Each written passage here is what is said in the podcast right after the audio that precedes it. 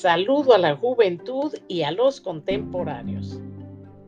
Estoy segura que la mayoría de ustedes conocen personas o tienen amistad con gente que son y piensan diferente. Allá por 1992, en Los Ángeles, California, le pregunté a mi vecina Ofelia si conocía algún buen estilista para el cabello. Me dijo que sí, que su nombre era Robert y que me lo recomendaba ampliamente, que era muy talentoso, pero era gay. Le contesté que a mí no me importaba su manera de ser ni su forma de vivir. Le pedí que me diera su número de teléfono para llamarle y hacer una cita. Fui a la casa de él. Ahí atendía a su clientela. Me saludó muy cordialmente. Era un hombre alto, de unos 43 años, rubio, apuesto, con facciones muy varoniles. Me invitó a que me sentara en una salita bastante acogedora. Desde ahí pude ver el patiecito de su pequeña casa, el cual estaba rodeado de hermosas flores, plantas y canarios.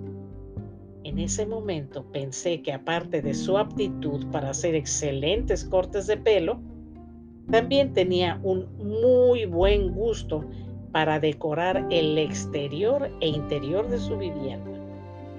Desde ese día fui mensualmente y siempre me quedé muy contenta. Además era simpatiquísimo. Me hacía reír mucho con su sarcasmo para ciertas personas y cosas cotidianas. Una tarde me llamó mi vecina Ofelia por teléfono. Estaba conmocionada y trataba de contener el llanto. Me dijo, Cecilia, Robert está muerto. Ay, Ofelia, ¿cómo pasó? ¿Qué, ¿Qué sucedió? ¿Cuándo fue eso? Ay, mire, ay, no, por Dios santo, deje, mire, cuelgue el teléfono, ya voy a su casa. Off estaba inconsolable y yo trataba de entender lo que ella me decía me contó que Robert invitó a cenar a dos hombres a su casa, que después discutieron, que hubo una pelea y que a los tres días una cliente de Robert tocó la puerta, esta se abrió y lo encontró tirado en el patiecito de su casa, en medio de un gran charco de sangre, además de un enorme cuchillo de cocina encajado en su pecho. La cliente llamó a la policía inmediatamente.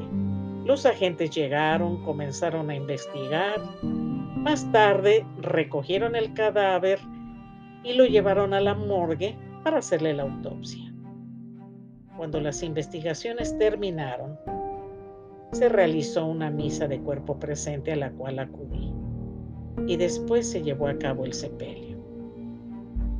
Posteriormente, me enteré por medio de un familiar del Oxiso que la policía cuestionó a varios vecinos de esa calle. Y estos le dijeron que oyeron una gran conmoción esa noche en esa residencia, que escucharon gritar a Robert pidiendo auxilio y que después no hubo más ruido.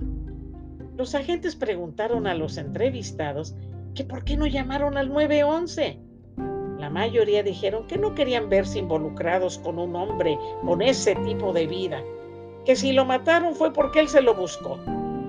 Me dio mucha tristeza el saber que por el hecho de ser y pensar diferente, nadie lo auxilió, nadie tal vez se hubiera salvado, pero eligieron hacer absolutamente nada nada.